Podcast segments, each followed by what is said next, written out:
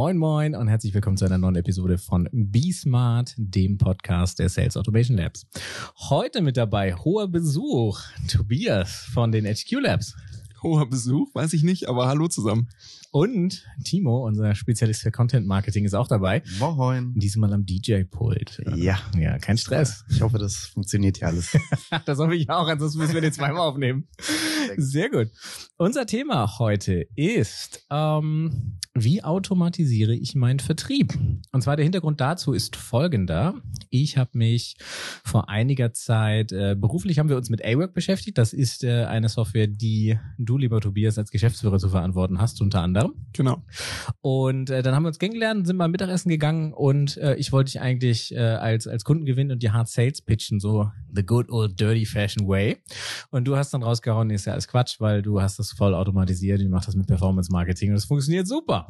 Genau so ungefähr ist es gelaufen. Und, und dann habe ich mir gedacht, yay, dann müssen wir ihn mal einladen, weil das ist ja ein Thema, was dann auch immer größer geworden ist bei uns und auch bei unseren Kunden und vielleicht auch bei den Zuhörern. Und äh, dann haben wir gesagt, schulen wir uns den Experten noch mal ins Haus. Aber äh, uns beiden kenne ich schon. Tobias, erzähl mal was über dich.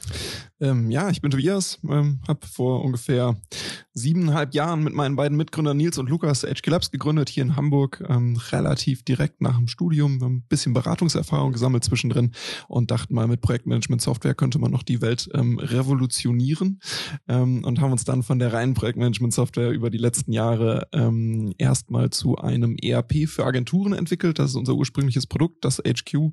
Ähm, ist mittlerweile bei über 700 Agenturen in Deutschland ähm, im Einsatz und seit ungefähr einem Jahr haben wir jetzt ein zweites Produkt am Markt, ähm, A-Work, das du gerade schon erwähnt hast. Und da sind wir ein bisschen aus unserer Sicht back to the roots, ähm, auf Produktivität fokussiert, ähm, ein wirklich ganz, ganz einfaches Projektmanagement- und Zeiterfassungstool für ähm, kleine wie große Teams, also die Größe spielt überhaupt keine Rolle. Ähm, und gerade für diejenigen, die vielleicht mit einem einfachen Kanban-Board, Trello oder ähnliches noch ein bisschen ähm, unterfordert sind, aber mit einem ähm, ganz klassischen Oldschool-Projektmanagement-Tool ein bisschen überfordert. Und genau dazwischen, glauben wir, liegt eigentlich die Wahrheit. Und das machen wir jetzt mit AWAC.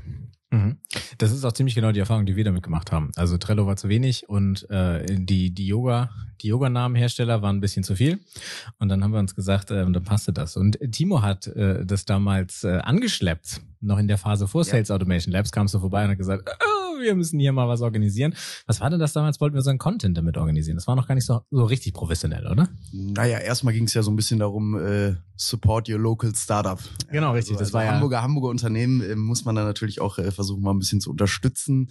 Ähm, und äh, ja, wie sind wir eigentlich damit gestartet? Ähm, ich glaube, wir haben ähm, uns das Ganze einfach mal ein bisschen intensiver angeschaut. Es war erstmal ein bisschen, ein bisschen bunt, sah gut aus. Ähm, und dann haben wir gedacht, hey, einfach mal ausprobieren. Ähm, und hatten, glaube ich, damals genau den Plan, ähm, unseren Content, wie wir ihn verteilen, wo wir ihn verteilen, damit zu organisieren. Richtig. Korrekt. Und äh, geschafft haben wir es nicht. Ähm, also was, was, was aber nicht an, an A-Word liegt, ja. Nein, Gott Dank, sondern an uns. Äh, tatsächlich ist das so, das ist ja, haben wir gerade als Thema für einen neuen Podcast identifiziert, ähm, dass Produktivitätstools irgendwie ein großes Problem haben und das ist der Typ vor dem Rechner. Ähm, du musst sie halt nutzen wie jedes andere Werkzeug. Ähm, wir haben das mittlerweile bei uns tatsächlich sehr, sehr gut geschafft. Ähm, so in, im, ich sag mal, im zweiten und dritten Schritt, dass wir da jetzt auch wirklich alles reintragen. Aber ihr habt auch ein bisschen nicht nur das Zuckerbrot, sondern auch die Peitsche dazu benutzt. Absolut, ja. Also das ist vor allen okay. Dingen, vor allen Dingen, ja, äh, ja, genau. Es wird nur noch Zeit bezahlt, die da drin steht. So. es wirkt. Und ich glaube, also nur, das ist ja ein ganz kurzer Exkurs, weil nicht das heutige Thema, aber ähm, in der Regel ist die Erwartung, es geht nur mit Zuckerbrot, es wird alles besser, einfach nur, wenn ich Leuten ein Werkzeug gebe, aber ja. dass die Umstellung halt auch ein kleines bisschen Zwang erfordert, ignorieren viele und das ist am Ende eines der Erfolgs Geheimnisse, wenn man mhm, so will, ja. dass man Leute eben auch ein bisschen zu ihrem Glück zwingen muss, bevor es funktioniert. Das äh, war tatsächlich, damit wir HubSpot jetzt auch in diesem Podcast erwähnen, damit wir das jetzt in jeder Episode gemacht haben. Wir sind übrigens nicht von HubSpot gekauft, wir mögen es nur ganz gern. ähm, äh, das ist, das merken wir immer, wenn wir das bei Kunden implementieren oder egal welches welches CRM. Die Funktionalitäten sind dann immer so, wow, und ich will unbedingt und das bringt unseren Sales weiter und dann fragst du drei Wochen später nach und dann sind wir, sind wir noch nicht so gekommen. Wir sind wir Excel, Excel klappt super. Naja, jetzt, jetzt auch nochmal vielleicht ein äh, konkretes Beispiel, gerade äh, HubSpot und wie wir damit verfahren. Ähm, HubSpot bietet ja unfassbar viele Features. Also es ist ja fast alles da drin abgebildet. Ähm, wir benutzen es sehr, sehr viel, aber ich glaube, wir stehen selber jetzt gerade erst bei Absolut. 40 Prozent vielleicht ja, ja. und könnten es noch deutlich, deutlich mehr nutzen. Beispielsweise den Content Planer, der dort in, in, in äh, drin ist, den wir ähm, uns angeschaut haben, aber eben nicht nutzen. Ja, und äh, deswegen gebe ich dir da recht, Tobias. Man muss es einfach vielleicht mal ein bisschen, ein bisschen äh, erzwingen, dass man dann auch damit arbeitet. Und das ist ja auch immer ein iterativer Prozess. Also das ist ja auch das, was wir festgestellt haben in allen Bereichen, sowohl bei uns als auch bei unseren Kunden. Ähm, bei unseren Kunden sind wir manchmal ein bisschen gnadenlos dazu. Ja, also wir, wir, wir drucken da manchmal zu sehr auch auf, vielleicht auf die Tube, weil wir sagen, jetzt setzt das doch mal um. Ähm, fassen wir uns aber an die eigene Nase, dann hat Timo vollkommen recht. Äh, äh wir kommen einfach aus dem Operativen gar nicht so sehr dazu, unser bester Kunde selber zu sein. Und ähm, das ist sicherlich eine Baustelle, die werden wir auch noch ein bisschen vor uns herschieben. Leider. Und es gibt ja mh, hm, zwei Möglichkeiten dazu. Die eine ist die, die wir ursprünglich mal mit unserem ersten Produkt gegangen sind, wo der finanzielle Prozess unheimlich im Vordergrund steht. Und bei solchen Produkten ist es ja so, am Ende gibt es jemanden, der ist für den finanziellen Prozess verantwortlich und wird einfach das auf Teufel komm raus umsetzen. Denn wenn am Ende die Rechnung nicht gestellt werden kann, ist, ähm, ist so viel los, da wird schon dafür gesorgt werden, dass das Tool genutzt wird. Basta. Und ganz am anderen Ende des Spektrums funktionieren Tools, die wirklich so reduziert sind, dass man gar keine Erklärung braucht, so gut wie keine Erklärung braucht und ähm, intuitiv irgendwo selber damit zurechtkommt und sich das Werkzeug dann im Idealfall doch ein bisschen zumindest von alleine im Team umsetzt. Und das ist eher der Weg, den wir jetzt mit A-Work gehen.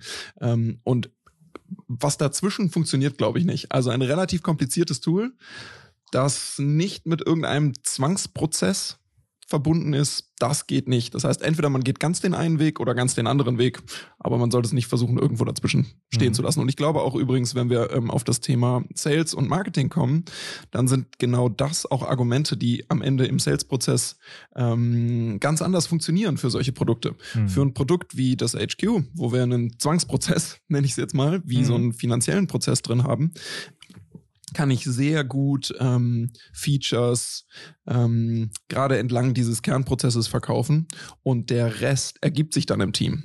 Für ein Produkt wie A-Work bringt mir das nicht viel, wenn ich mit ganz, ganz vielen Features um mich werfe, auch in meinem Marketing und meinem Sales-Prozess, weil es am Ende wenig Zwang gibt, diese Features auch zu verwenden. Ich muss eher irgendwo über das ähm, positive Endergebnis in meiner Produktivität oder ähnliches ähm, mein Marketing aufbauen. Und ähm, das funktioniert aus unserer Sicht ganz anders wenn wir uns äh, diese zwei Produkte, unterschiedlichen Produkte dann, dann mal anschauen, dann ähm, zeichnet sich da natürlich auch eine ganz andere Intensität des Sales-Prozesses ab. Habe ich ein Produkt, was ich eher vielleicht im Team erzwingen muss, muss ich als Verkäufer oder als Unternehmen natürlich auch ganz anders kommunizieren mit dem Kunden und ihm ganz andere Unterlagen und Ressourcen zur Verfügung stellen, als ich es tun muss, wenn ich ein sehr, sehr intuitives Produkt verkaufe.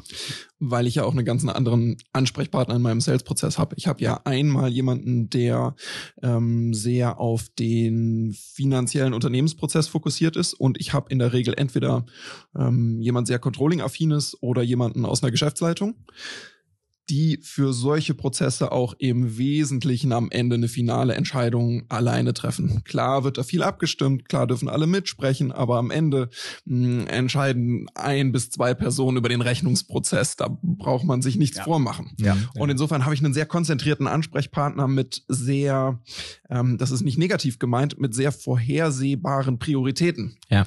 Und auf der anderen Seite habe ich Produkte, die nur funktionieren, wenn das ganze Team intrinsisch davon begeistert ist. Das heißt, heißt, ich mhm. habe sehr, sehr unterschiedliche oder ich habe einen sehr breiten Ansprechpartnerkreis, die einfach von der Haptik in ihrem Alltag, ich muss das jeden Tag benutzen und das muss toll sein, begeistert sein müssen. Das heißt mhm. wirklich ganz, ganz andere Motivationen im, in der Ansprache. Mhm. Und, und da muss ich ja jetzt nochmal über, über Trello dann einmal sprechen. Ja, ist ja auch gut, wenn man hier nochmal so ein bisschen challenged. ähm, Gerade deswegen finde ich Trello so gut, weil es für mich ähm, gar keine Umstellung zu meinem privaten Arbeiten gibt. Also es, mhm. es, vermischt sich komplett. Es ist komplett intuitiv zu nutzen. Ich weiß ganz genau, was ich zu tun habe, wie ich es zu tun habe und das ist das Schöne, ich benutze Trello nicht nur für die Organisation meines Arbeitens, sondern auch meine, meiner ganzen privaten To-Dos. Und das finde ich ist eine, ist eine schöne Sache. Unsere unser Anspruch wäre an sich, dass du das mit AWORK sogar noch ein bisschen besser machen kannst. Das glaube ich, das glaube ich. Und dass du nämlich im Vergleich, ich glaube, was die Stärke an Trello ist, und das ist auch, Trello ist ein super Produkt, es ist einfach das simpelste Kanban-Tool, was man im unternehmerischen Kontext noch einsetzen kann. Ja. Noch ein bisschen simpler Ja. und es wäre nicht mehr wertvoll. Ja. Und natürlich bringt das die Schwäche mit sich, dass es nur dieses eine methodische Werkzeug gibt. Es gibt dieses Board, Ende. Und ähm, gerade wenn ich sehr, sehr große Boards bekomme, ist es vielleicht praktischer, mit einer guten alten To-Do-Liste zu arbeiten. Oder wenn ich in ähm, Projekten arbeite, wie im Agentur-, Beratungs-, ähm, Kontext etc., ist es praktisch, dass ich mir zeitliche Übersichten über meine Projekte ähm, Mhm. herstellen kann. Ja. Und manchmal ist es sogar nicht nur praktisch, sondern es ist einfach Erfolgsvoraussetzung dafür, dass ich den Überblick behalte über den zeitlichen Verlauf meiner, meiner Projekte und ähnliches. Und zu guter Letzt gibt es eben einfach viele, viele Projekte da draußen, die es erforderlich machen, dass ich erfasse, wie lange ich drauf gearbeitet habe, um am Ende das abzurechnen oder einfach nur intern nachweisen zu können, wie lange ich dran gearbeitet habe. Und das sind alles Themen, ähm, von denen wir der Meinung sind, die gehören in ein Tool, was ich in einem betrieblichen Kontext ja für unternehmerische Projekte benutze, ähm, die dort reingehören und ähm, die ähm, eben in solchen ganz simplen Tools einfach fehlen. Und deswegen haben sie irgendwo ihre Berechtigung, aber auch ihre Grenzen.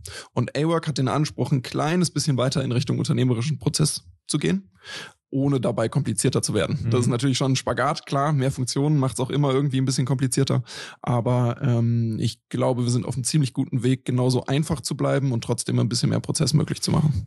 Jetzt, jetzt wird mich ähm, noch, noch interessieren, äh, wen sprecht ihr mit A-Work eigentlich so primär an? Was ist denn eigentlich so eure, eure Zielgruppe? Weil ähm, aus, aus der Erfahrung, als, als ich mal gegründet habe, wenn man sich mal Tools anschaut, mit denen man arbeiten möchte und die man benutzt, na klar, schaut man dann erstmal auf die großen amerikanischen Player, Mhm. keine Frage. Aber es gibt ein, zwei Tools, da braucht man gar nicht groß drüber nachdenken und denkt man auch gar nicht drüber nach, was man denn nutzt. Und dazu gehört eben ein, ein Trello, dazu gehört ein Slack, einfach weil man weiß, das funktioniert, das funktioniert schnell und ist intuitiv für mich jetzt zu nutzen. Ich nehme an, dass Startups frisch gegründet bis zehn Mitarbeiter, vielleicht sehr, sehr early stage, nicht unbedingt zu eurem Kundenkreis gehören, beziehungsweise ähm, dass das nicht eure favori favorisierte Zielgruppe ist.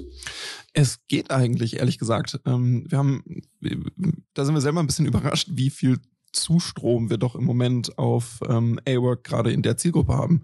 Ähm, also momentan melden sich 100 Teams am Tag für A-Work an. Wow. Ähm, das sind wirklich, das ist auch wirklich offen gesprochen mehr als wir dachten. Mhm. Ähm, und davon ist doch ein signifikanter, ja, Gut. ich, ach, deswegen bin ich auch gut drauf. ähm, und ähm, ein signifikanter Teil kommt aus dieser Zielgruppe ähm, ein bis zehn Nutzer. Mhm. Ähm, natürlich ist es für uns auch ähm, einfach als Zielgruppe total attraktiv, ein bisschen größere Teams ähm, auf der Anwendung zu haben. Ja. Aber ähm, gerade in dieser Größenordnung ab fünf Nutzer wird es immer relevanter, dass man irgendwo ein etwas komplexeres Projektmanagement gerade noch abbilden kann. Ähm, das heißt, so fünf bis 50 ist natürlich super ideal. Mhm. Ja. Jetzt hast du ja, ähm, und das weiß ich ja aus unserem gemeinsamen Mittagessen, äh, ganz spannende eigene Erfahrung gemacht mit äh, internem Vertrieb. Erzähl doch mal was dazu. Wie ist denn da so eure, eure Geschichte in den letzten siebeneinhalb Jahren gewesen? Ja, dazu muss man wissen, dass wir gestartet sind ähm, als drei Ingenieure, das heißt drei Programmierer um einen ähm, Unitisch, ähm, die, die für damalige Verhältnisse äh, sehr, sehr guten ähm, Code pro produzieren konnten. Aber von Marketing und Vertrieb hatten wir herzlich wenig Ahnung. Mhm. Ähm, und irgendwann musste das Produkt, was dann aber soweit war, auch über die ersten fünf Kunden hinweg verkauft werden. Und ähm, am Ende ähm, hieß es, wer telefoniert am wenigsten gerne. Und dann waren meine zwei Mitbewohner plötzlich schon, äh, Mitbewohner, meine beiden Mitgründer, schwupps, schon aus dem Büro verschwunden. Und ähm, schon hatte ich einen neuen Job. Und ähm, Herzlichen Glückwunsch. ja, das habe ich damals auch gedacht. Nein, mittlerweile mache ich es wirklich sehr gerne. Ähm, und ähm, es ging einfach darum, die ersten zahlenden Kunden für das Produkt zu finden, wirklich über die Mhm. paar, die wir schon kannten. Und ähm, was, was lag ähm, da näher, als den Telefonhörer hochzuheben und anzufangen zu telefonieren. Und es ist schon im Nachhinein, finde ich, ähm, interessant zu sehen, dass wir am Anfang mal gerade so einen Termin pro Woche bei irgendwelchen Kunden vereinbart haben und dann ähm, von, von wirklich der Frequenz, die absolut unterirdisch war, ähm, bis hin zu, wir vereinbaren so zehn Termine am Tag. Ähm, und das nicht nur mehr mit einer Person, sondern dann ähm, mit zwei, drei, vier, fünf, am Ende sechs ähm, gleichzeitig wirklich Cold Calling gemacht haben. Und der, das Limit dieses Cold Calling Vertriebs für uns ähm, das Beschaffen der neuen Kontakte war. Mhm. Ja. Und wir dann aber trotzdem den Umstieg gewagt haben von ähm, Direct Sales genau nach diesem Modell. Hallo, Tobias Hagenau mein Name, ich würde Ihnen gerne eine neue Software vorstellen, ähm, zu wir machen heute gar kein Cold Calling mehr. Ganz mhm. ab und zu mal für ein bisschen Marktforschungszwecke, aber ähm, grundsätzlich gehört es einfach überhaupt nicht mehr in unseren Marketingprozess. Ich mhm. möchte Ihnen heute eine neue Software vorstellen. Da ja. kräuseln sich mir die Haare. Ja, ich hatte auch einen ganz Schön. fiesen Cringe, ja.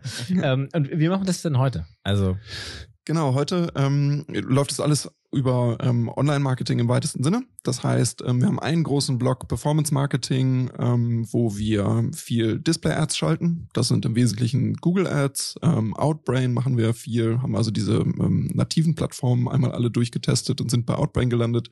Ähm, wir machen viel Facebook-Werbung mm, und zusätzlich darüber hinaus ähm, haben wir jetzt zum ersten Mal mit A-Work auch ein kleines Influencer-Netzwerk aufgebaut, ähm, wo einfach über unser Tool berichtet wird auf allen üblichen Kanälen und daraus generieren wir Leads. Und ähm, das ist natürlich mh, mm, ein recht technischer Prozess, muss man sagen. Das heißt, da geht es wirklich darum, knallhart zu überwachen, welche Kampagnen, welche Creatives, ähm, welche Keywords liefern am Ende die den Demo oder Free ähm, Sign-up für den Preis, den wir uns leisten können, laut Geschäftsmodell.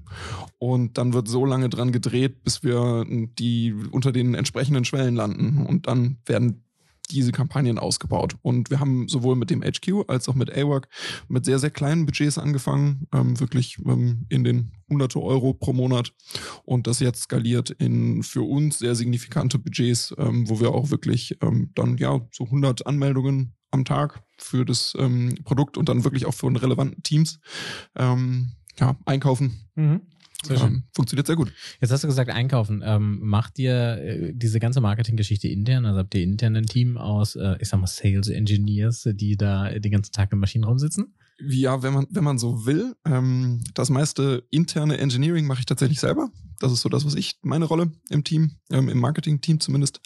Ähm, darüber sind wir insgesamt zu viert. Das heißt zweimal Content, ähm, mhm. wo es wirklich darum geht, unsere Social-Media-Kanäle zu füllen, unsere Blogs ähm, zu befüllen ähm, und alles, was so dazugehört.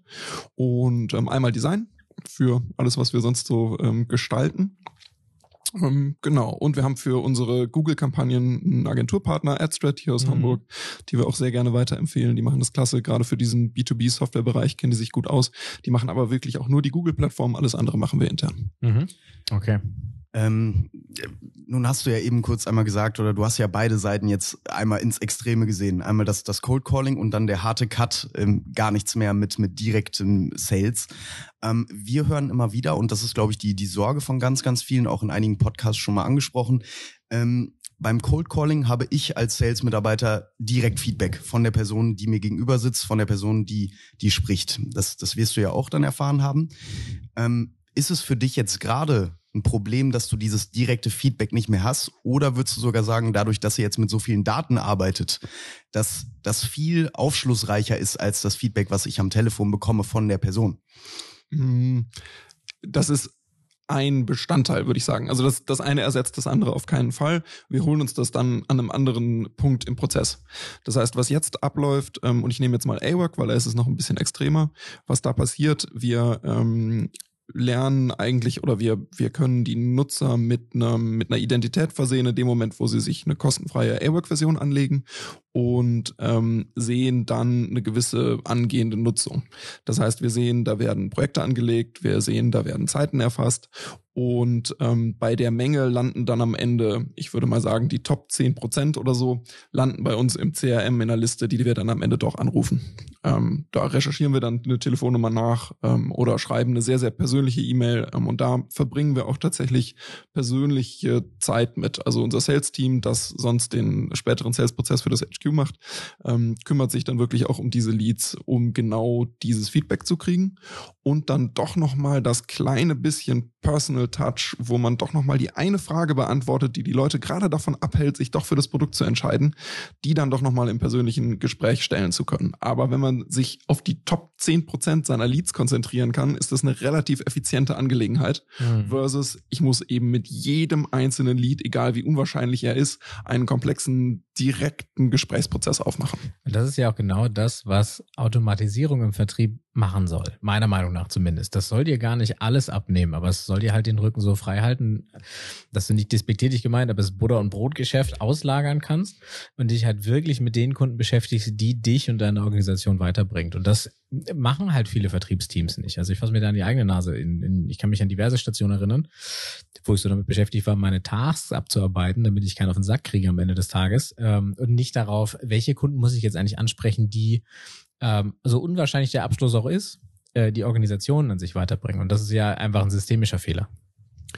Genau. Und die Gespräche werden auch andere. Mhm. Es wird eher weniger, ich möchte dich als Gegenüber davon überzeugen, dass du brauchst, was ich herstelle, sondern es wird eher, du weißt ja schon, dass du es brauchst und du bist ja schon aktiv. Ich Ja. will dir nur noch mal dabei helfen, ein kleines bisschen erfolgreicher zu werden, damit du Geld zum. Zahlen, zum Zahlen Kunden wirst. Ich meine, am Ende da, davon leben wir, Ja, ja. ja, absolut. Und ich meine, ich finde immer, wenn man, wenn man mit Leuten außerhalb des Marketing- und Sales-Bereichs spricht, klingt das immer so negativ. Ich möchte dich davon überzeugen, dass du Geld bei mir lässt.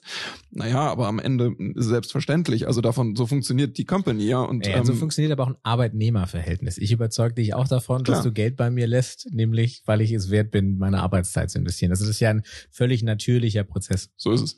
Genau. Trotz, trotzdem ist das schön natürlich an, an diesem Prozess das, was eigentlich jeder erreichen möchte. Er wird vom Verkäufer zum wirklich Berater, zum, Ja. zum Erfolgsberater, Customer Success. Ja, und das Genau. ist ja eigentlich das, das Schöne und da gebe ich dir vollkommen recht, die Kommunikation ist direkt eine andere und das Verhältnis zu dem potenziellen Kunden ist auch ein ganz, ganz anderes. Ja, und da hast du aber natürlich völlig recht. Dorthin zu kommen, da helfen die Daten, die wir mittlerweile sammeln können, natürlich enorm. Und es geht ja gar nicht darum, dass wir den Leuten in die Karten schauen wollen bei ihrer Projektarbeit, sondern es geht darum, dass wir insgesamt auch ähm, sehr genau sehen, welche Funktionen der Anwendung, von denen wir zum Beispiel unfassbar begeistert waren, als wir sie entwickelt haben, werden einfach nicht genutzt. Und dann können wir eben sehr konkret auch mal den Kunden fragen. Wir können fragen, Mensch, das passt perfekt. Das ist das Feature haben wir wie für dich entwickelt und wir, wir, wir fassen uns an den Kopf und fragen uns, warum nutzt ihr das denn nicht? Ja. Und wenn man das so genau weiß und den Kunden dann auch drauf anspricht, kriegt man klasse Feedback. Das ist, ähm, wo man sonst vielleicht gar nicht drauf kommen würde, weil man gar nicht, man, man glaubt gar nicht, dass man diese Frage stellen muss, weil man denkt, das Feature ist eh so top, das benutzt bestimmt jeder. Ja, ja. Aber am Ende findet man raus, keine Chance. Fehler gemacht im Interface oder was vergessen oder Berühmte letzte Worte im Softwareentwicklung. Das braucht jeder. Ich kann mich, ich Ja. kann mich an eine Szene erinnern, da saßen wir in einer Feedbackrunde, das Sales-Team hat, ich glaube sogar das erste Mal das Entwicklerteam getroffen und dann wurden wir immer so teamweise ins Separé geschickt, um uns äh, gegenseitig dann ähm, zu erzählen, was wir so, an was wir Tolles arbeiten. Und äh, die Rückmeldung vom, äh, vom Entwickler war, dass er mir mit Strahlen, also wirklich kein Witz, strahlenden Augen erzählt hat, dass er jetzt eine Tastaturfunktion auf der Website einbaut, dass man dieses Produkt, was webbasiert war, auf einer Website jetzt nur mit der Tastatur bedienen kann. Und ich habe wohl so ratlos geguckt, dass er dann sagte, ja, also das ist schon Standard. Und ich wusste nicht, was ich darauf sagen soll. Ich wusste, ich wollte nur sagen, Dude, wir haben ganz andere Probleme. Was ist denn los mit euch? Wer macht denn bei euch die Tasks? Und, und das hat mir aber nochmal aufgezeigt, dass das einfach zwischen dem kaufmännischen Aspekt, so wie verkaufe ich etwas, was sind sellable Features in so einer Softwareentwicklung, dass das viel häufiger gegen gechallenged werden muss. Also auch gespiegelt mit dem, mit dem IT-Team, wo, wo vor allen Dingen auch die Ingenieure sagen, hey, pass auf, aber unter der Haube ist das super wichtig, weil auf der anderen Seite können wir nämlich sonst zukünftige Features nicht, nicht delivern und nicht, nicht bauen. Ja.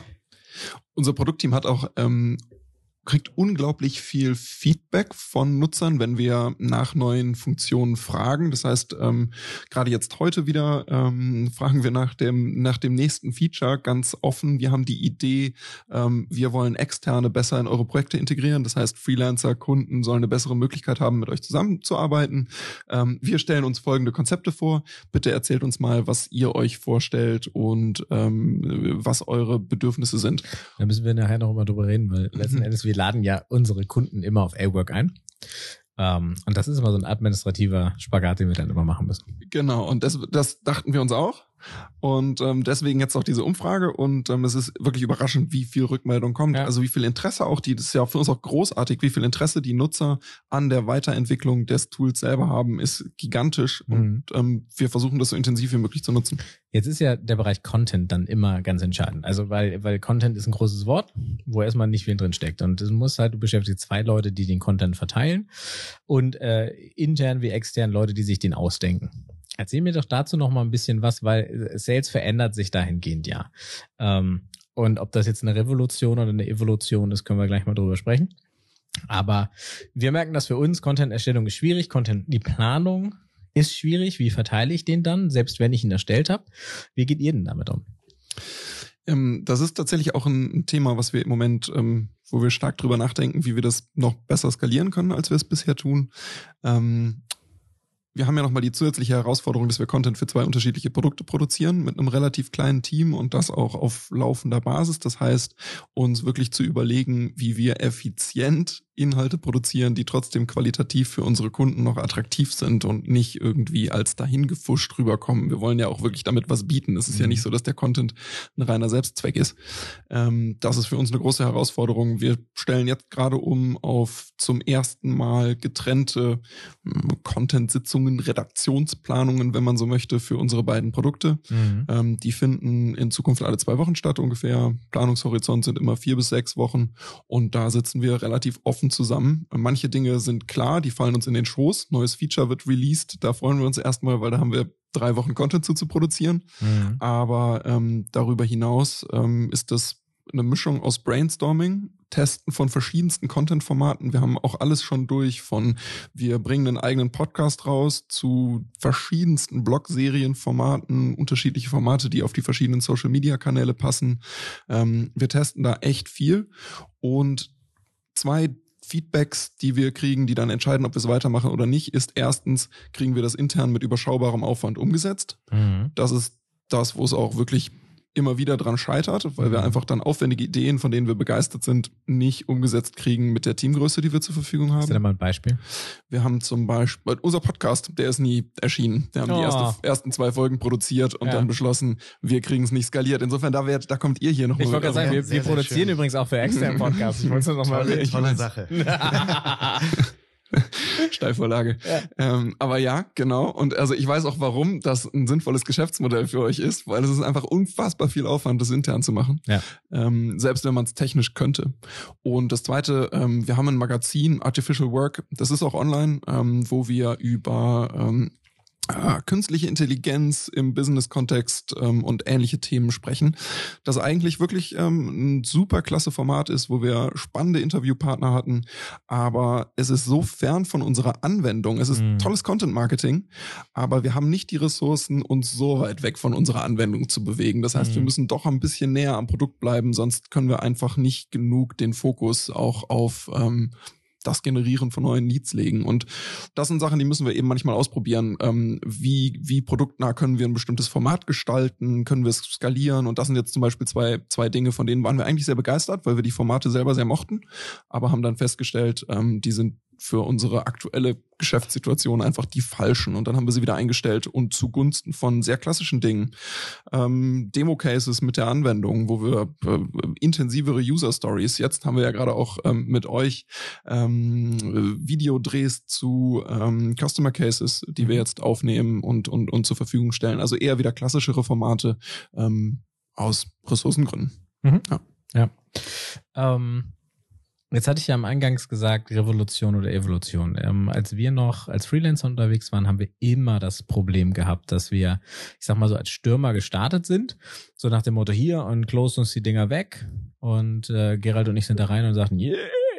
Und äh, dann haben wir relativ schnell festgestellt, dass uns die Leads ausgegangen sind. Und in jedem, in jedem blöden Projekt sind wir darüber gestolpert, dass wir dann als, ich sag mal, die Automation und Future Guys äh, back to the future sind und wieder Listen gekauft haben, um, um irgendwie Leads zu generieren, weil diese Produkte oder diese Projekte meist auf, auf schnelle Welle umgesetzt werden mussten. Und Mhm. das war so für uns ein bisschen der Grund umzudenken und, und damit anzufangen zu sagen, da muss es auch was anderes geben. Und wir merken halt auch in der in unserer eigenen Akquise, dass diese, dieser, dieser Block Lead Generation tatsächlich das ist, was gerade am meisten zieht, weil dieses Problem kannst du, ich sag mal, pauschal auf alle Organisationen umstülpen. Niemand hat genug potenzielle Kunden und weiß auch, wie man diese Ressourcen schont ähm, anspricht. Und das ist so ein bisschen die Frage, dass darauf zieht es halt, ist das eine Evolution? Also geht da einfach, geht da einfach Vertrieb hin, äh, mehr zum Marketing, weil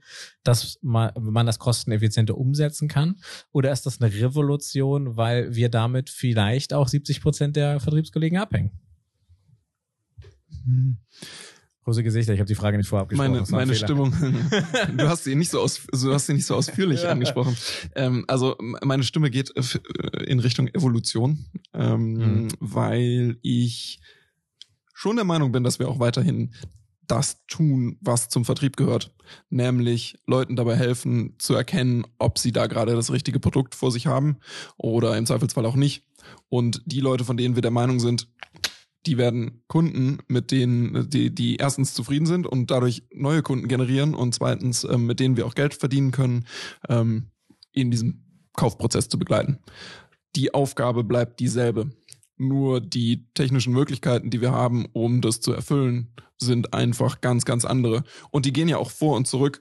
Also die Themen, die im Moment ähm, in Sachen, ähm, ich sage jetzt mal, erweitertem Datenschutz uns äh, online begegnen, sind ja fürs Marketing erstmal in vielen Fällen Gift.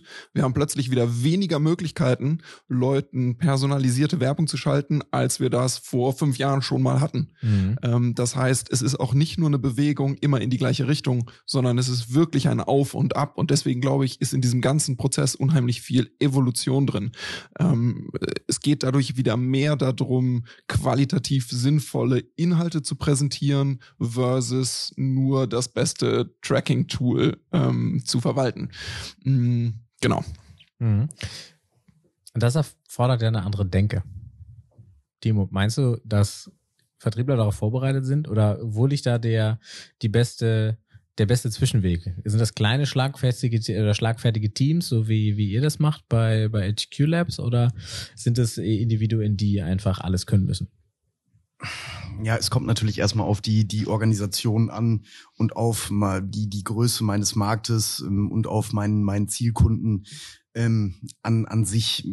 Ich glaube, und da gebe ich dir recht, der, der Durchführungsweg dieses ganzen Prozesses, der ändert sich halt enorm und der wird sich auch in Zukunft noch viel, viel weiter ändern. Und ähm, was ich dann tun muss, ich muss ähm, im Prinzip auch ein Talent entwickeln, ähm, dass ich beide Seiten gleichermaßen gut betrachten kann und auch analysieren kann. Sei es die, die reine Sales-Seite, sei es die reine Marketing-Seite. Und wir haben ja schon mal einen schönen Podcast aufgenommen zum Thema Sales und Marketing in, in 2020. Ähm, und da haben wir auch drüber gesprochen, dass ähm, vor allen Dingen die Teams kleiner werden und auch kleiner werden müssen, weil man eben nicht mehr ein, ein großes Closing-Team, sage ich jetzt mal, beschäftigen muss, sondern die, die Kompetenzen werden sich weiterhin vermixen und dadurch werden die Teams zwangsläufig kleiner. Aber es kommen neue Kompetenzen hinzu und neue, neue Anwendungsbereiche hinzu und das ähm, ergibt sich halt durchs Marketing. Und das sind dann eben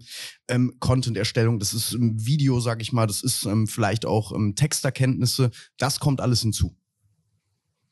Zusätzlich zu einfach auch technischem Verständnis der Infrastruktur, in der wir da arbeiten. Sei das ähm, Webtechnologien, wie funktioniert eigentlich Ad-Tracking, wie funktioniert mhm. Retargeting. Ähm, erst wenn ich das wirklich verstehe und auch verstehe, was da technisch machbar ist, kann ich mich irgendwo drum kümmern, im richtigen Moment meines Akquise-Funnels doch persönlich tätig zu werden. Und das, was mhm. dann passiert, sind, glaube ich, relativ klassische Closer-Fähigkeiten, wie du sie jetzt eben genannt hast, mhm. die bleiben da. Die sind vielleicht nicht mehr ganz so aggressiv, weil, wie eben schon gesagt, wir eher den Kunden ein bisschen äh, beim Erfolgreichwerden beraten dabei. Aber am Ende ist das immer noch ganz klassische Vertriebsfähigkeit. Bei uns ist es übrigens auch getrennt. Wir haben schon auch immer noch ein Sales-Team, mhm. die eigentlich nichts anderes machen als persönliche Interaktion mit dem Kunden. Ähm, und wir haben ein Marketing-Team, das sich um den Lead Generation Funnel kümmert.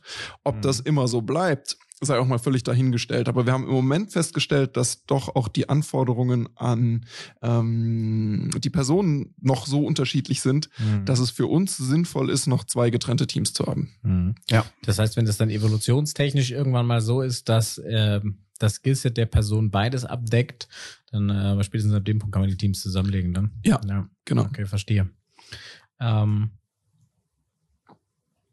jetzt, sagtest du mal, aggressiver Vertrieb? Ähm, und hm. das bedingt ja immer, weil ich habe ja gerade so harte Verdrängungsmärkte im Kopf.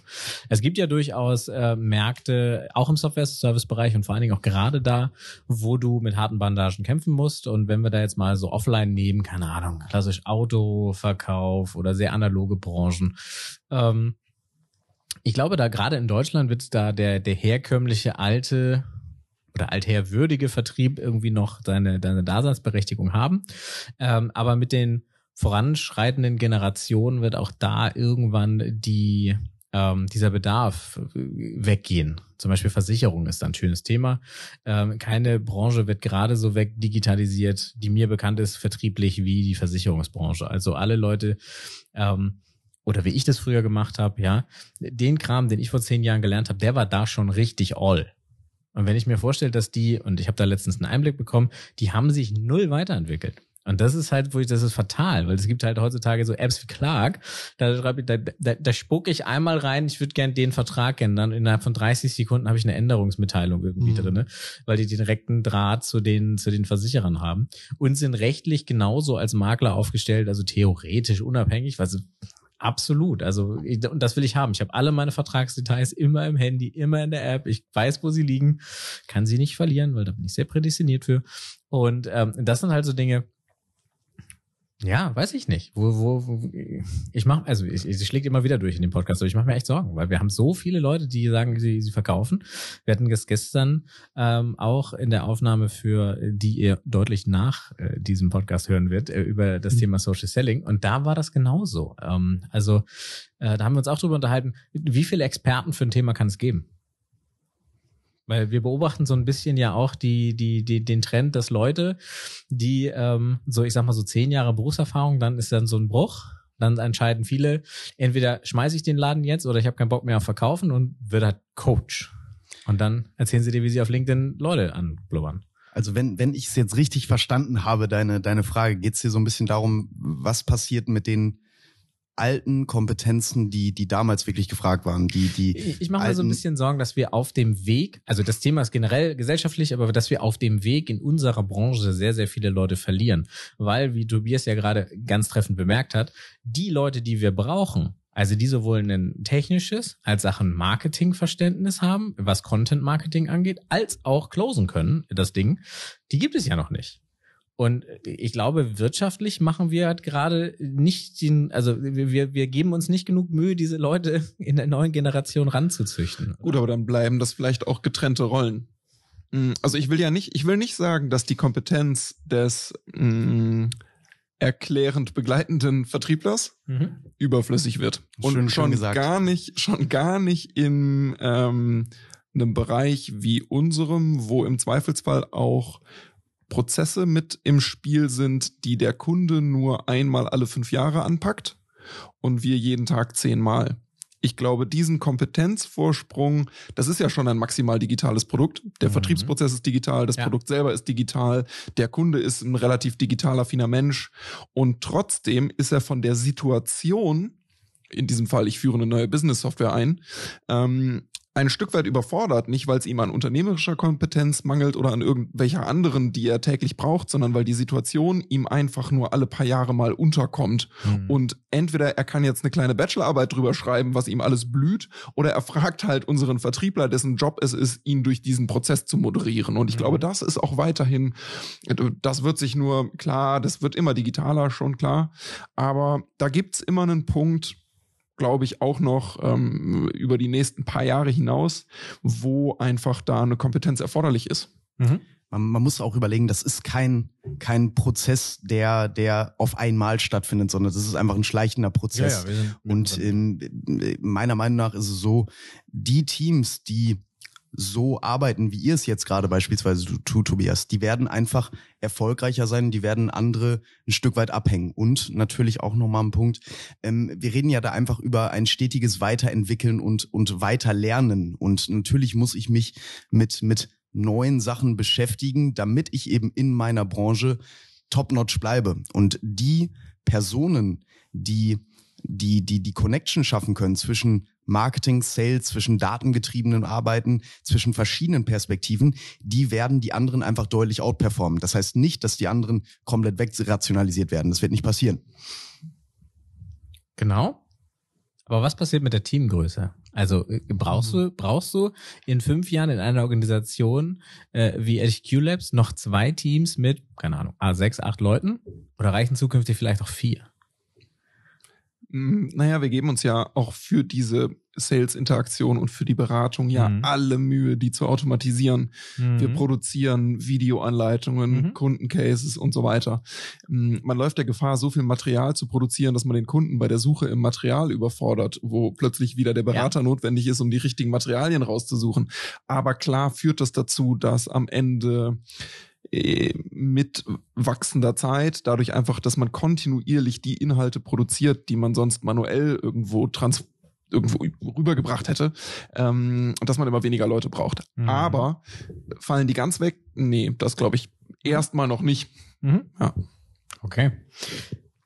Jetzt höre ich ja immer ähm, den, der, der Eddie, der hier auch schon mal im Podcast war oder sein wird, ich weiß nicht genau, wie die Veröffentlichung gerade ist, ähm, der sagte mal ja entweder äh, entweder Code Calling oder alle raten dir zu Ads. Und dementsprechend ist meine provokante Frage in die Runde, vor allen Dingen an dich, Tobias, Performance Marketing. Ist das das, ist das der neue Highland? So, ist Ads, das, Ads, ist das Ads. alles, alles Ads jetzt?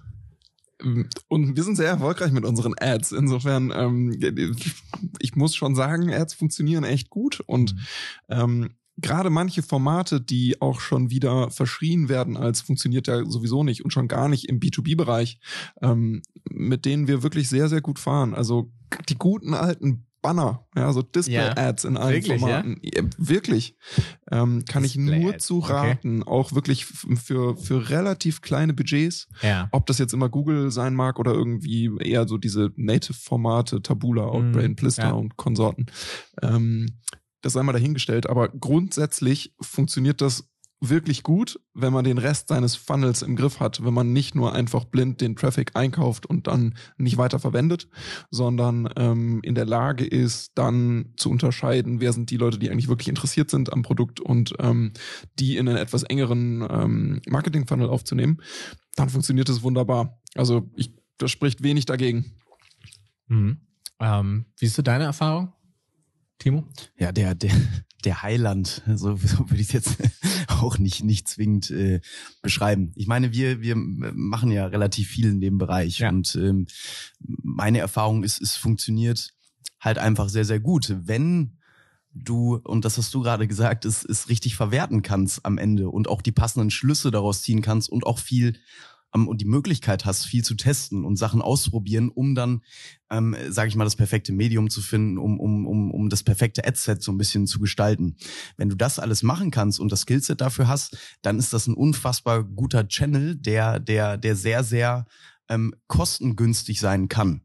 Ja, und deswegen, ähm, der Heiland würde ich jetzt nicht sagen, das geht ein bisschen zu weit, ähm, aber ähm, auf jeden Fall sehr, sehr schöne Sache, die man ähm, äh, zwingend machen muss, neben den typischen Sachen, die wir wahrscheinlich auch schon ein paar Mal besprochen haben, Social Selling beispielsweise. Hm.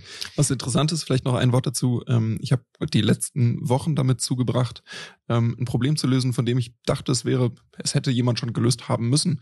Wir haben seit neuestem die Möglichkeit, dass man sich für unsere Anwendung nicht nur im, im Web anmeldet, sondern in einer Mobile App auf iOS und Android.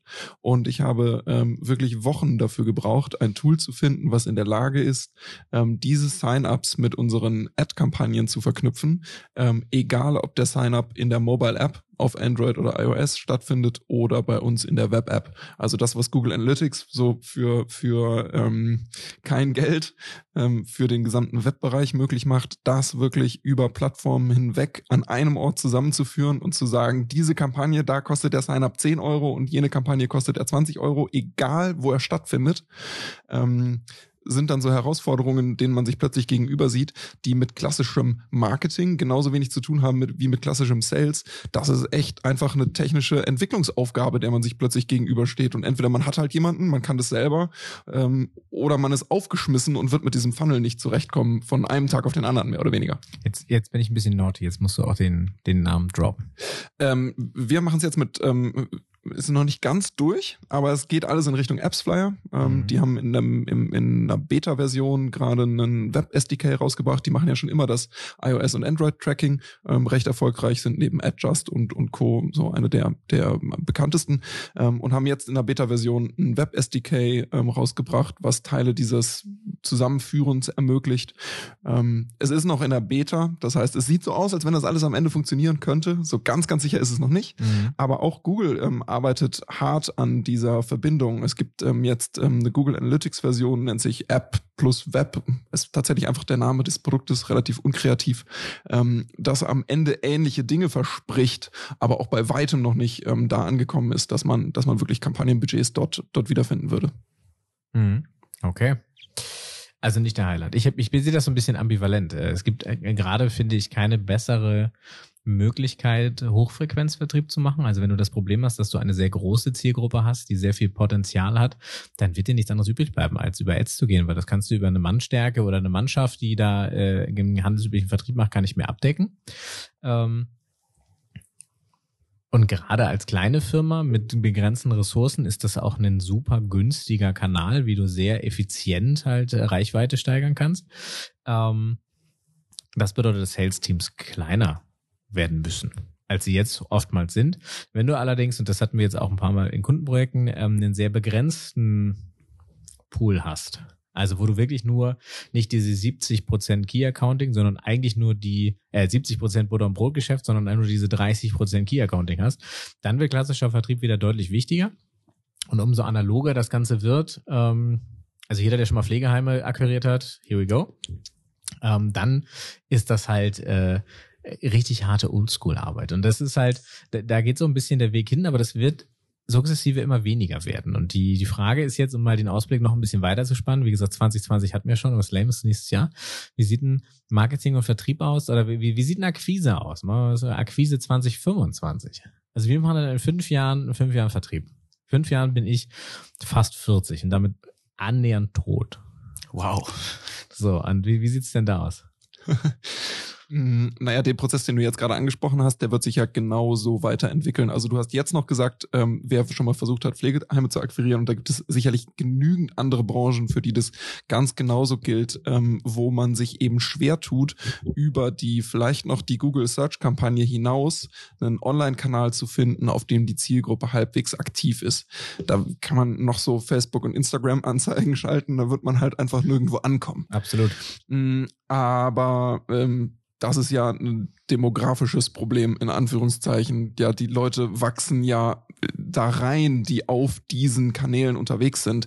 Das heißt, fünf Jahre oder von mir aus zehn Jahre sind ja dann schon ein, ein, ein absolut signifikanter Zeitraum, in dem man sagen Ja, kann, naja absolut. klar, da passiert einfach was, was, Ja. was das ist jetzt auch keine Revolution. Ähm, da werden einfach mehr Branchen empfänglich für Online-Marketing, einfach weil die Leute plötzlich online sind, ähm, Mhm. die dort arbeiten. Mm, Spannender wird, glaube ich, zu sehen, wie groß oder oder was passiert eigentlich mit dem Thema Datenschutz und Datensammlung und Tracking und Nachverfolgen? Ich meine, ähm, wenn man heute eine erfolgreiche Online-Kampagne schaltet und experimentieren will, ist man einfach ja darauf angewiesen, dass man ein gewisses Recht noch zumindest drauf hat, auch Daten der klickenden Nutzer und der kaufenden Nutzer ähm, nachzuvollziehen, zu speichern, auszuwerten ähm, und auch für Retargeting-Zwecke zu verwenden. Das Thema, was mache ich mit meinem Traffic? Wie bin ich in der Lage, Traffic zu verwerten? Ähm, wo wir eben uns einig waren, ist super wichtig. Mm, ist massiv bedroht davon, dass wir vielleicht irgendwann einfach nicht mehr ähm, gesetzlich dazu gezwungen werden, solche Daten nicht zu verwerten. Mm, Und das mag so zwei Herzen schlagen, ach, in meiner Brust, ja, der, der Marketeer sagt, oh mein Gott, wie, wie soll das funktionieren? Wir bauen hier gerade etwas auf, von dem wir uns sicher sind, ganze Branchen hängen davon ab und stellen ihren kompletten Akquisekanal darauf um. Und auf der anderen Seite ähm, sage ich als Privatperson, ja, macht Sinn. Ja, lasst uns mal endlich sinnvolle Regeln für den Datenschutz in diesem Bereich finden, weil mh, ich möchte auch, dass ich entscheiden kann, wo Cookies gesetzt werden und was weiß ich noch, was alles, möchte ich alles entscheiden. Ähm, und ich finde es gut. Und wie sich das entwickelt, finde ich wirklich im Moment schwierig vorherzusagen. Ähm, wird es auch vielleicht international einfach so stark auseinandergehen, dass ein Sales im amerikanischen Raum vielleicht in Zukunft völlig anders funktioniert als im europäischen Raum, weil sich solche Regelungen auseinander bewegen? ist ja heute schon fast so, ja. Finde ich ein ziemlich relevantes Thema über den Zeitraum, den du jetzt genannt hast und finde ich auch schwierig vorherzusagen. Mhm. Ich, ich tue mich da auch ganz schwer, da irgendeine Vorhersage zu treffen, weil fünf Jahre in der heutigen Zeit ist einfach verdammt lang. Und was da alles passieren kann, das, das kann man so nicht ähm, zwangsläufig voraussagen. Ähm, äh, Nummer eins, ja, äh, natürlich entwickeln sich auch die jetzt gerade noch sehr, sehr traditionellen Branchen weiter und die, die dort in Zukunft wahrscheinlich mal am Entscheidungsknopf sitzen, die werden natürlich auch jünger, jünger und sind eben mit diesen Medien, mit Online-Marketing vertraut und wissen, wie das funktioniert. Dementsprechend ähm, stellt sich die Frage ähm, gar nicht unbedingt. Ich glaube, in, in fünf Jahren, ja, je nachdem, wie du hast gerade gesagt, hast, was damit mit Datenschutzthemen passieren wird, ähm, kann es auch sein, dass das ähm, ganz, ganz ähm, alte und vielleicht schon in Vergessenheit ähm, geratene ähm, ähm, Medienprodukte wieder an Relevanz gewinnen, sei es eben ähm, Außenwerbung einfach, die man vielleicht wieder schaltet. Ich habe vor einem Jahr oder vor zwei Jahren mal ähm, klassisch wieder äh, Briefe geschrieben, ja, und die äh, verschickt und verteilt, was ähm, gar nicht so schlecht funktioniert hat. Und ähm, ich glaube, dass möglicherweise, je nachdem, was alles passiert, da auch wieder so ein Stück weit der Switch hingehen könnte und man sich wieder auf ältere, sehr, sehr personalisierte Sachen ähm, zurück, zurückfallen lässt. Ja, das ist ähm, auch möglich. Aber jetzt zu sagen, wie es in fünf Jahren aussieht, finde ich äh, ganz, ganz schwierig ich wage mich jetzt mal mit meinem weißen Hintern aus dem Fenster und sage, ähm, in fünf Jahren werden wir das Problem haben, dass die Sachen so automatisiert sind, dass wir zum einen von der Kostendecke her als Organisation vor der Herausforderung stehen, wie personalisiere ich denn jetzt möglichst viel in diesem Prozess und was davon kann ich noch bezahlen? Und auf der anderen Seite ähm, wird eventuell die Gesetzeslage sich so entwickeln wie DSGVO, dass wir die Prozesse maßgeblich anpassen müssen. Jetzt äh, habe ich die Erfahrung gemacht aus zwei großen Gesetzesänderungen. Eine war eine Versicherung, wo wir plötzlich Dinge durften und nicht mehr durften, die wir vorher durften. Ähm, und jetzt DSGVO im, im rein klassischen B2B-Sales. Das wird alles nicht so heiß gegessen, wie es gekocht wird. Ähm, das heißt, da bin ich der Meinung, also man findet immer Wege drumherum, dass man äh, so einigermaßen zumindest seine Sachen weiterführen kann. Ähm, da sehe ich die Gefahr nicht. Ich glaube, ich bin, bin da sehr bei dir, Timo. Ich, kann mir ja vorstellen, dass wir in fünf Jahren unseren Kunden erzählen, schreib mal wieder Briefe. Ja, weil alles so durchautomatisiert ist, dass diese ganzen Approaches neben Werbung und Content, ja, äh, nicht mehr funktionieren werden, vertrieblich. Und es ist jetzt schon so, dass drei von fünf Einkäufern sagen, ich bin völlig immun gegen äh, gegen, gegen, gegen Vertriebler. Ich will auch nicht, dass die mich anrufen. Und wenn die mich anrufen, erwarte ich, dass sie so gut vorbereitet sind, dass sie genau wissen, wo meine Probleme liegen. Das will ich dem nicht erst erzählen. Und ähm, auch drei von fünf Vertrieblern sind gemäß der, der demografischen Tabelle mit, mit dem Internet aufgewachsen. Und erwarten auch ganz andere Dinge. Die erwarten an so einem Vertrieb, an der App, ob jetzt, ob jetzt im, im geschäftlichen Umfeld oder privat, einfach das Gleiche. Und ähm, das wird halt einschlagen, weil wir erwarten, also was machen wir mit der Generation, die jetzt über TikTok kommuniziert? Oder Instagram?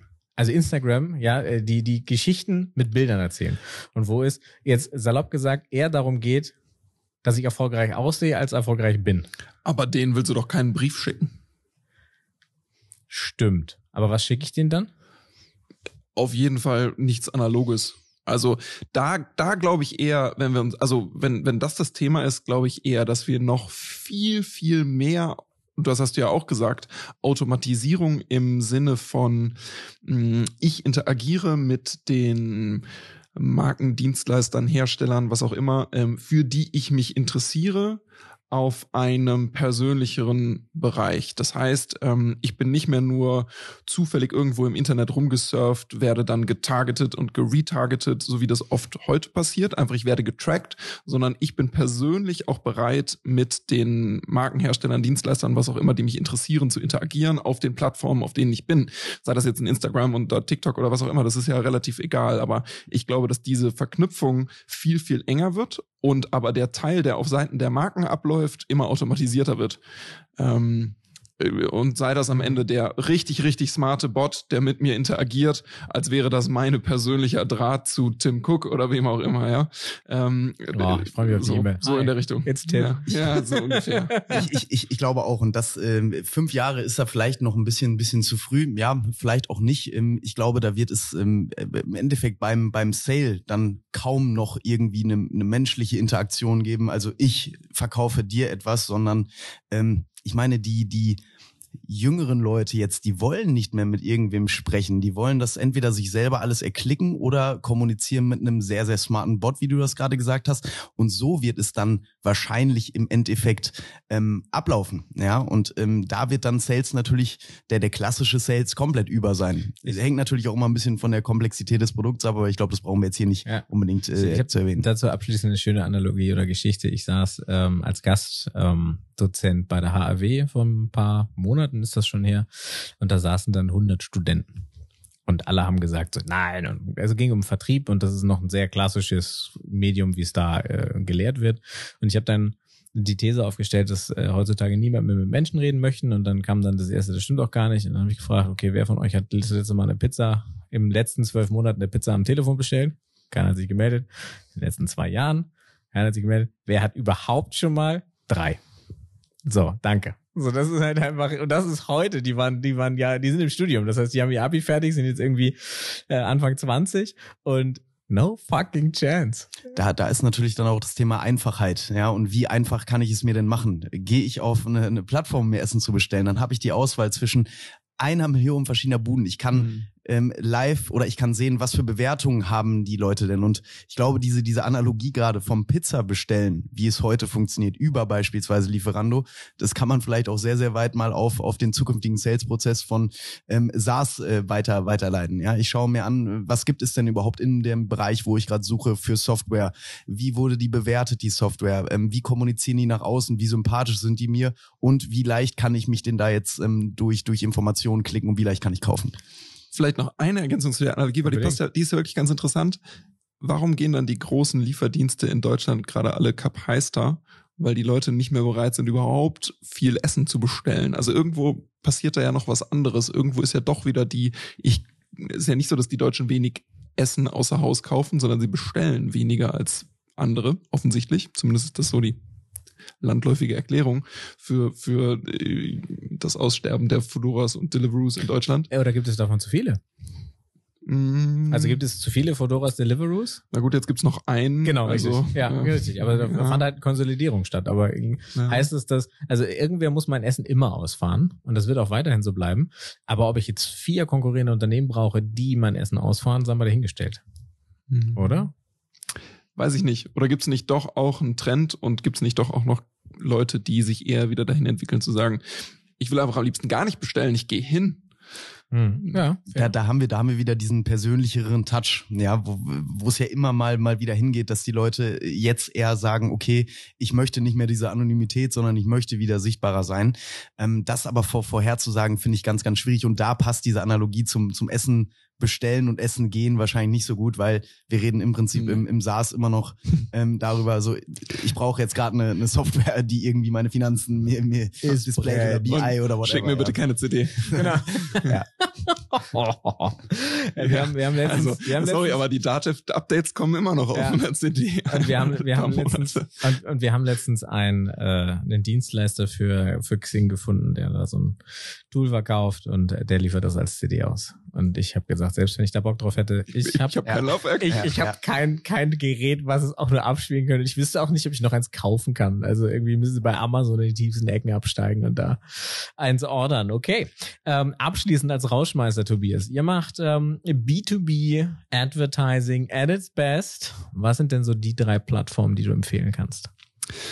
Also ähm, für das ganz frühe, für die ganz frühe Lead-Generierung würde ich allen mal Outbrain ähm, anraten. Ähm, ab einem gewissen Budget kriegt man da tatsächlich auch einen persönlichen Ansprechpartner und anders als von anderen großen Plattformen kann ich die auch tatsächlich mal ausnahmsweise empfehlen. Die sind tatsächlich gut auch darin, sich einzelne eigene Kampagnen anzugucken. Also Outbrain sollte man sich auf jeden Fall mal für einfach wirklich ähm, viel Traffic, der aber trotzdem auch irgendwo gut optimiert werden kann, sollte man sich anschauen. Ähm, wir sind recht erfolgreich mit den Google Display Ads, habe ich ja eben schon mal gesagt. Ähm, wer die nicht ausprobiert hat, ähm, sollte nicht sagen, Display Ads funktionieren nicht. Fucking awesome. Ähm, ja, genau. So wie ich vor einer Stunde noch gesagt hätte, Google Display Ads funktionieren nicht.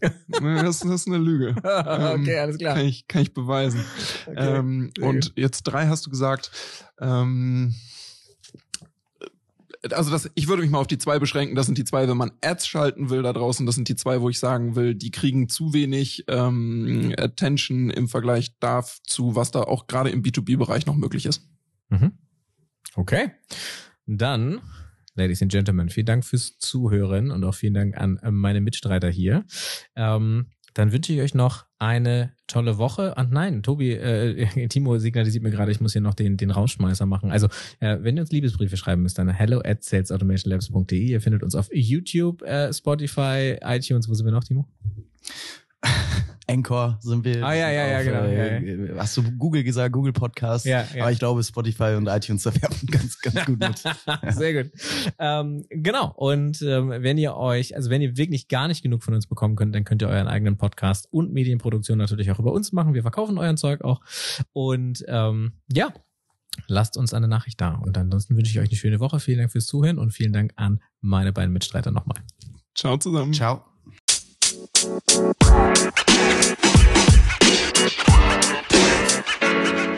man. You know, man.